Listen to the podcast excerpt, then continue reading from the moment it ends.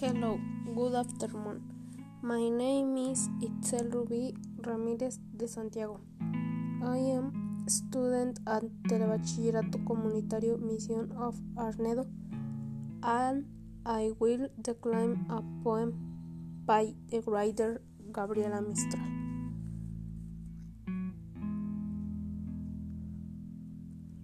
The song you love Life of my life. What you love it, I sing. If you're near, if you're listening, think of me now in the evening. Shadow is shadows me sing. Life of my life. Can't be still. What a story we never tell. How can you find my unless I call? Life of my life. I haven't changed, changed, not turned aside, and not stranged. Come to me as the shadows grow long.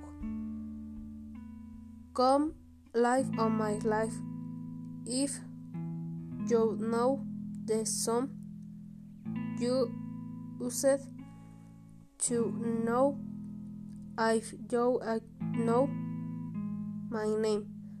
I and the song are still the same. Beyond time or place, I kept the fight. Follow a path or follow no path. Never fearing the night. The wind called to me. Come to me, now at the end. Walk with me, life of my life, my friend.